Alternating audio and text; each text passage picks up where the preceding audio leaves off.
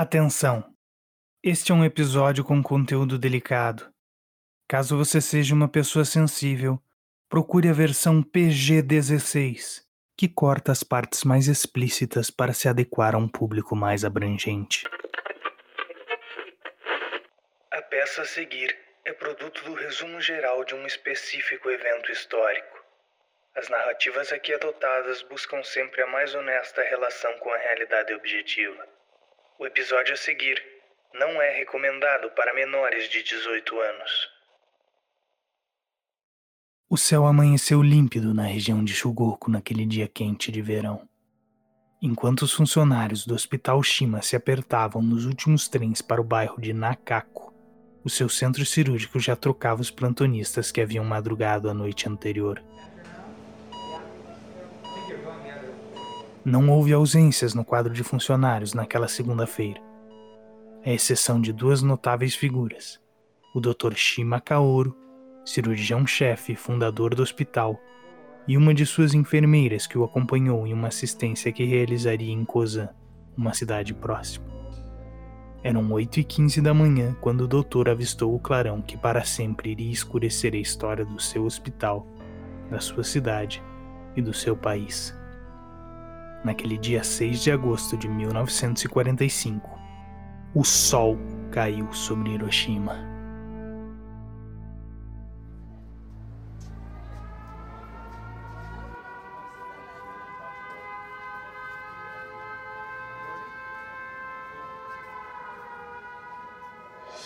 Sie wollten, Herr, kompromisslos die einzige Macht und alleinige Macht in Deutschland. I have a dream that one day.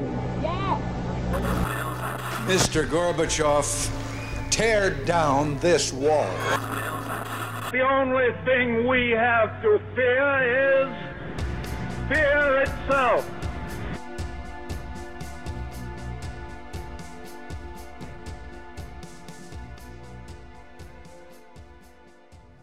O meu nome é Guilherme Macedo e esse é o primeiro episódio do podcast Vozes do Tempo, um programa que foi desenvolvido pensando em te aproximar dos momentos históricos, com narrativas reais que possam te trazer a sensação de vivenciar a história. Neste primeiro episódio, nós vamos para a metade de 1945, no final da Segunda Guerra, e vamos conhecer um pouco mais sobre uma das maiores tragédias que já foram provocadas pela intervenção humana os ataques nucleares ao Japão.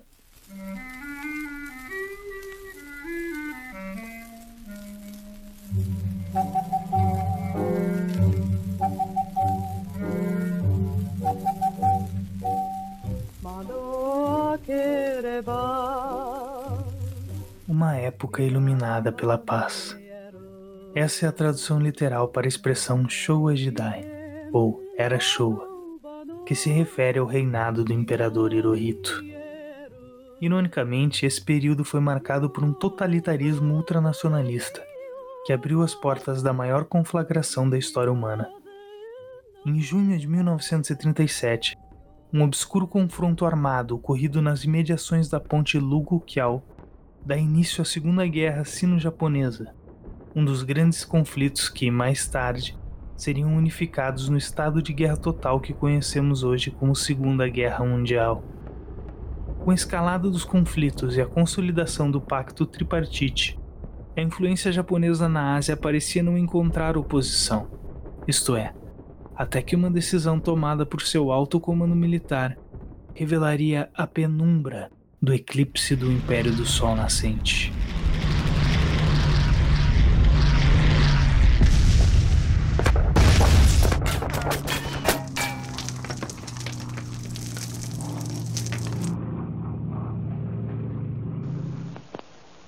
Is CBS in America calling Honolulu.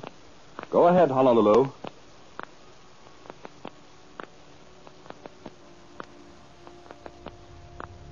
This is CBS in America calling Honolulu. Go ahead, Honolulu.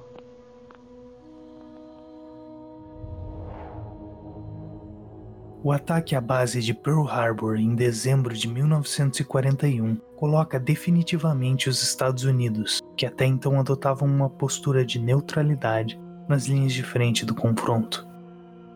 Nos quatro anos subsequentes, os norte-americanos lançam diversas ofensivas em território asiático, com investidas militares que fortalecem a sua capacidade estratégica e enfraquecem a influência japonesa. Em 1945, o Japão é uma nação em fuga, que arde sobre o fogo de artilharia que vem de fora e arde com o fogo da fome que vem de dentro. No entanto, embora o poderio japonês esteja comprometido, o que permanece intacto é a certeza da cúpula militar sobre a vitória de sua nação. Impulsionados por uma crença na irredutibilidade de espírito do seu povo, o alto escalão do governo não acreditava que os norte-americanos seriam capazes de suportar os horrores do conflito como o povo japonês. É, eu tinha 20 anos. Era um estudante universitário. Como homens, era o nosso dever ir à guerra para morrer, para cair como as pétalas de uma flor. Esse era o nosso destino. Tsuboi Sunao. A guerra nunca é bonita, mas as atrocidades desse período ocupam alta posição no pódio do caos. E de fato, o povo japonês sobrelevava-se nessas dificuldades. Uma nação unida por uma causa que para eles era inspirada pelo outro mundo e manifestada na figura divina de seu imperador.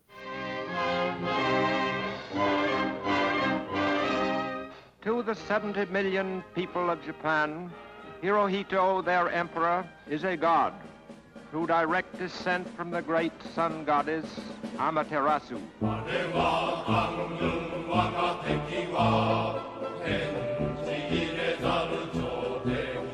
O fervor nacional aliado a um fanatismo religioso que se concentra em uma figura humana é a receita para um exército que já não marcha mais em vida, e sim em direção ao Takamagahara, o paraíso do Shintoísmo.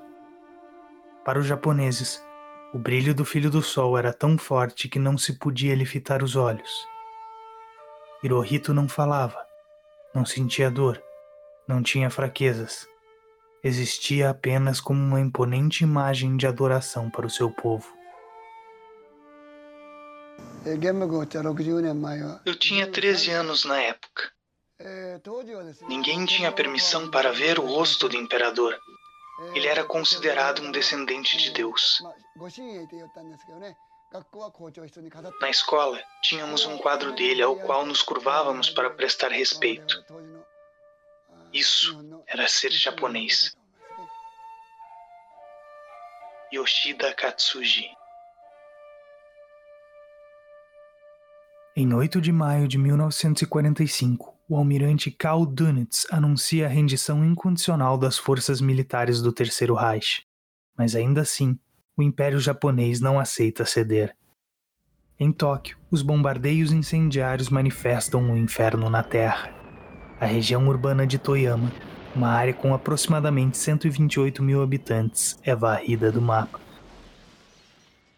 Já do outro lado da ilha, uma cidade erguida nas imediações de um castelo feudal continua com suas movimentações corriqueiras. Fluem vítreas as águas do rio Ota enquanto as mulheres levam as roupas para lavar em suas margens. As filas já se formam na sede dos Tonarigumi para distribuição de rações e arroz. Os moradores não estão preocupados. Afinal, sua cidade não é conhecida além dos seus limites. Não tem seu nome entre os protagonistas do conflito até chegar agosto. Porque eu sobrevivi. Eu estava tão próxima do local da explosão. Eu percebi que a razão para eu estar viva é para contar para as outras pessoas o que aconteceu.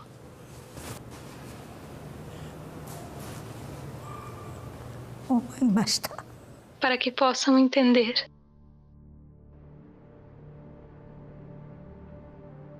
O tempo estava perfeito. Eu conseguia ver a costa do Japão a mais de 100 milhas de distância. Eu conseguia ver a cidade de Hiroshima a 50 milhas de distância. E dessa vez, o lado da bomba está controlando o avião. no piloto automático. É assim que funciona. Então nós chegamos e finalmente a bomba deixou o avião.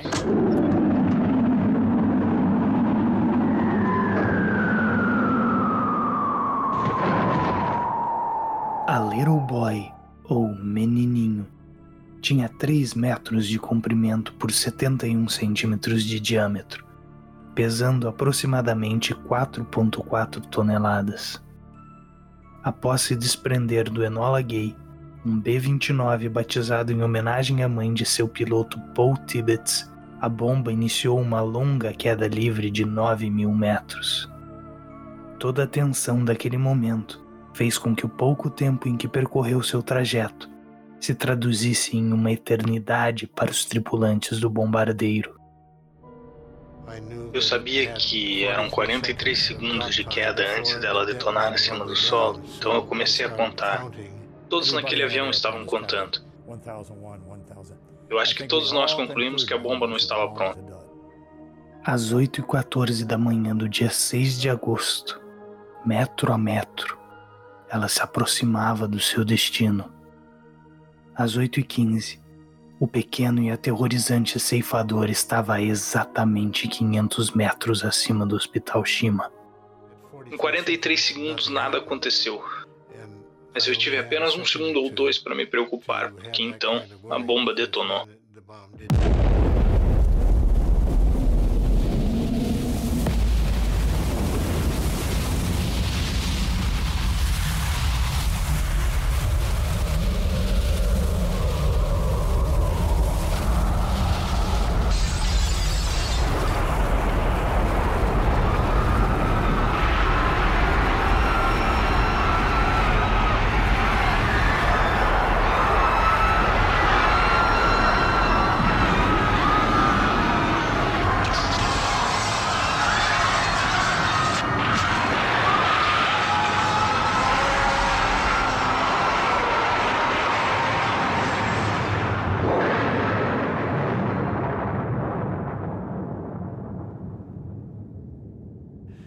Reaction was one of almost disbelief. A reação foi de descrença. We really didn't think the bomb could be that powerful. Nós realmente não achávamos que a bomba poderia ser tão poderosa. You could see the destruction on the ground and you knew that Você meant conseguia ver a destruição lá embaixo e sabia que era where people live, where people uh, died. onde as pessoas viviam, onde as pessoas morreram.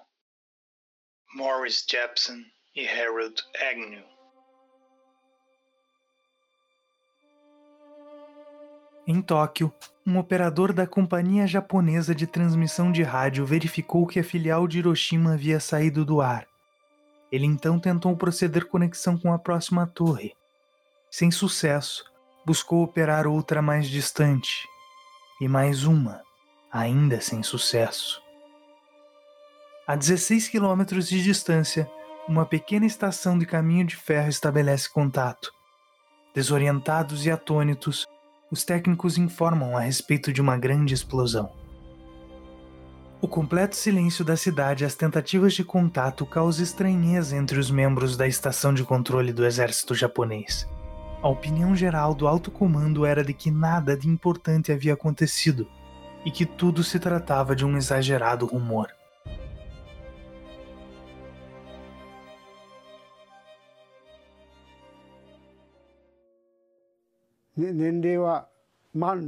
Eu tinha seis anos e me lembro muito bem. Teve um impacto tão grande em minha vida que me lembro de cada detalhe.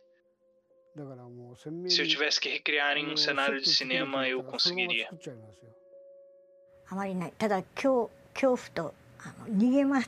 Tudo que eu me lembro é do medo. De correr e me esconder. A memória da minha família desapareceu.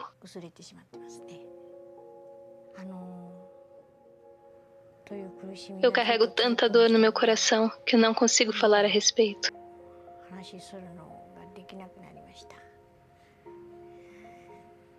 Até mesmo agora, eu não consigo nem falar o nome da minha irmã.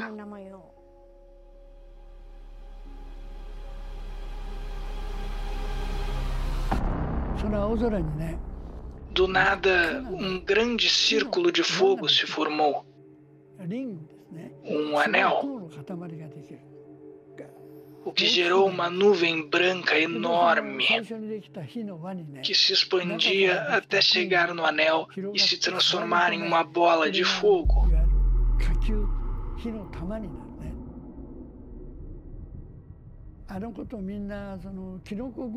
Todos chamam de nuvem de cogumelo, mas não é uma nuvem, é um pilar de fogo um gigantesco pilar de fogo.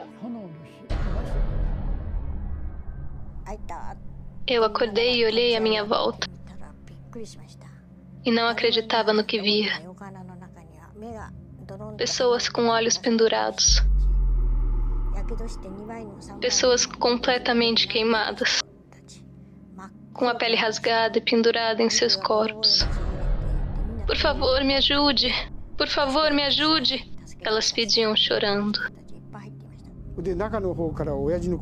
Debaixo dos escombros, o meu pai gritava: Socorro, socorro! A minha irmã já estava morta. Ela foi esmagada quando a casa desabou. O meu irmãozinho ficou preso embaixo da casa. Uau! As chamas engoliam a casa.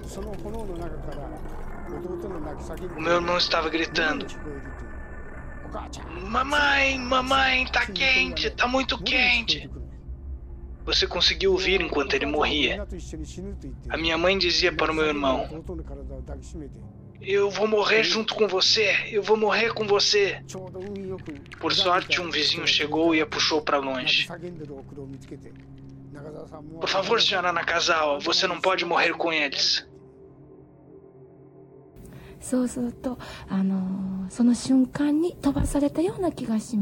Eu me lembro de ter sido arremessada para longe com o impacto. そして意識が回復した時には辺りの人は 辺りにいた友達がほとんど影を姿が見えませんでした。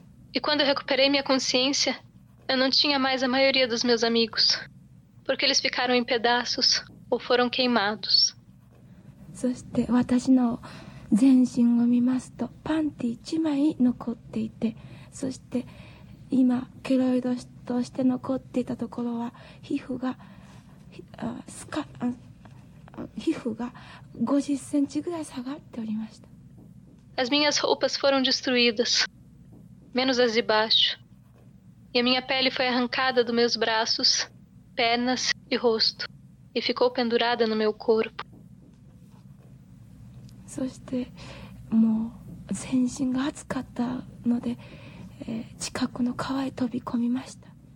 O calor era tão intenso que eu tive que pular em um pequeno rio próximo.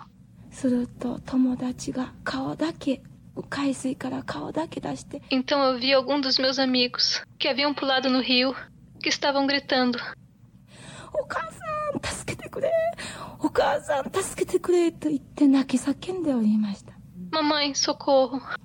Mamãe, socorro. Depoimentos de Imori Kyoko, Nakazawa Keiji, Shimohira Sakui, Dr. Hida Shuntaro e Matsubara Miyoko.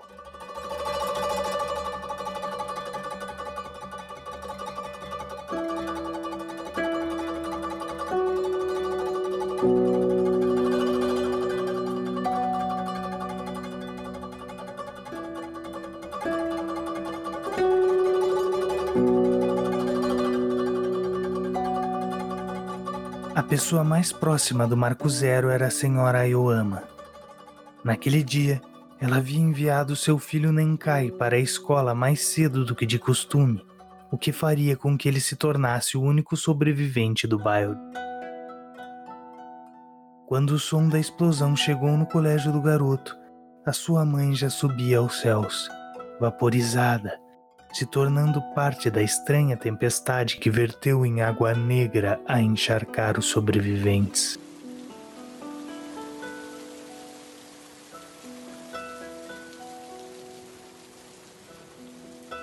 Mesmo com o imensurável inferno vivido pela população de Hiroshima, O alto comando do exército revelaria que, assim como a sombra das vítimas eternizadas no asfalto da cidade, irredutível e sombrio era o orgulho militar japonês. Nem a explosão da segunda bomba na cidade de Nagasaki teria capacidade para dobrar a vaidade arrogante dos generais, que estavam determinados a sacrificar até o último filho do Japão para cumprir seus objetivos eram todos surdos para além da sua própria voz. Mas não há vanglória capaz de ignorar um silêncio quebrado pelo eco dos céus.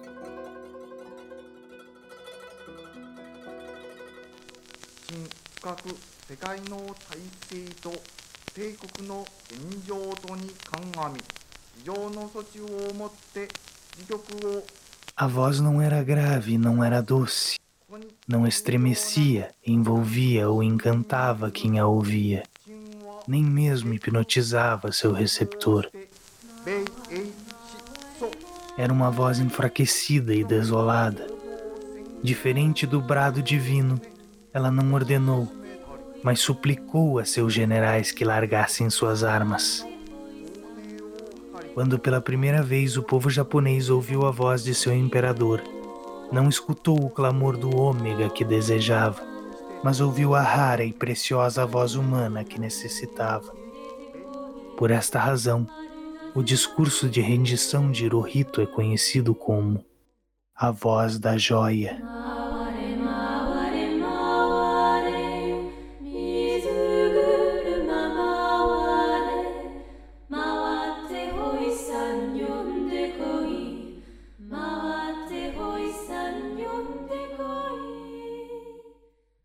Poucos inimigos na história humana foram tão covardes, desumanos e cruéis como os representantes do eixo.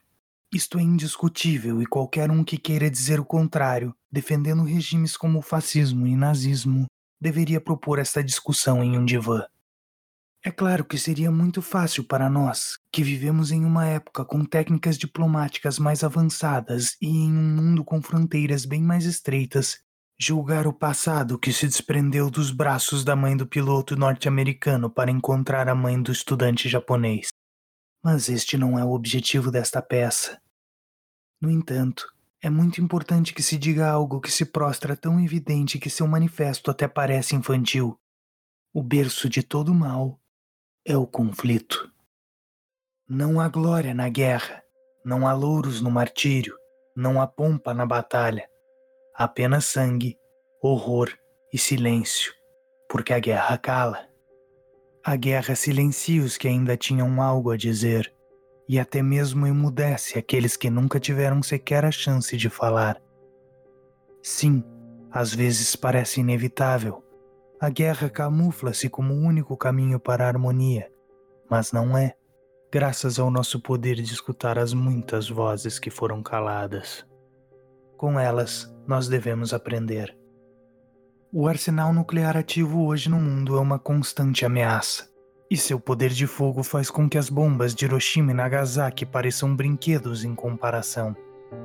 A potência descarregada pela Little Boy foi equivalente a 15 kilotons. A SS Satan, de propriedade russa, consegue atingir um total de 750 kilotons ainda existem as bombas termonucleares, que têm a capacidade de até 4 megatons, ou seja, milhares de vezes mais devastadoras do que qualquer bomba nuclear de fissão. Esforços vêm sendo feitos para desativar em definitivo este arsenal. Em 7 de julho de 2017, a ICANN, uma campanha iniciada na Austrália para a abolição de armas nucleares, consolidou um tratado de proibição que representa o primeiro acordo internacional judicialmente vinculativo. Este feito rendeu à organização os louros do Nobel da Paz daquele ano. Ainda é pouco, mas um ponto de partida pode ser a percepção de que o que quebra o silêncio da mordaça da guerra é o estrondo do diálogo em vozes compartilhadas.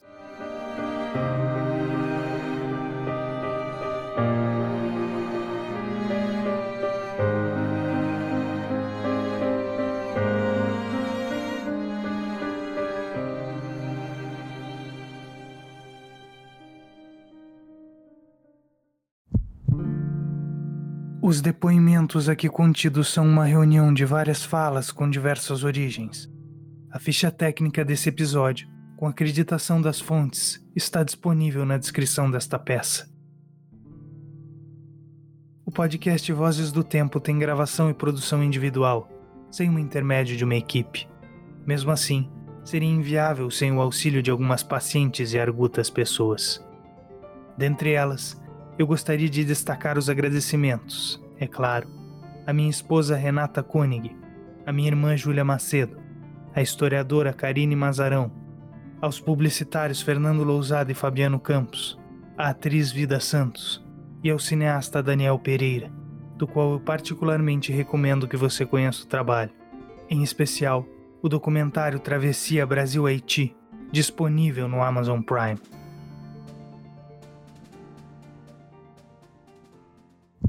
No próximo episódio. Declaro empossado na presidência da República Sua Excelência, o senhor Humberto de Alencar Castelo Branco. Escola!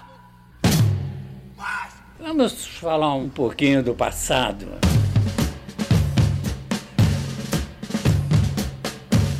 Deixa eu falar! Pode falar, general. Pode falar. Toca a boca. As praias do Brasil ensolaradas. Ordem de prisão no primeiro exército, né? Não sabia que ia ser expulso do Brasil.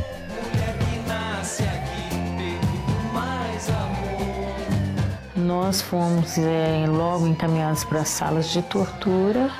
É, eu tive que começar a empreender uma fuga. Grávida de nove meses. A ditadura entrou pesado.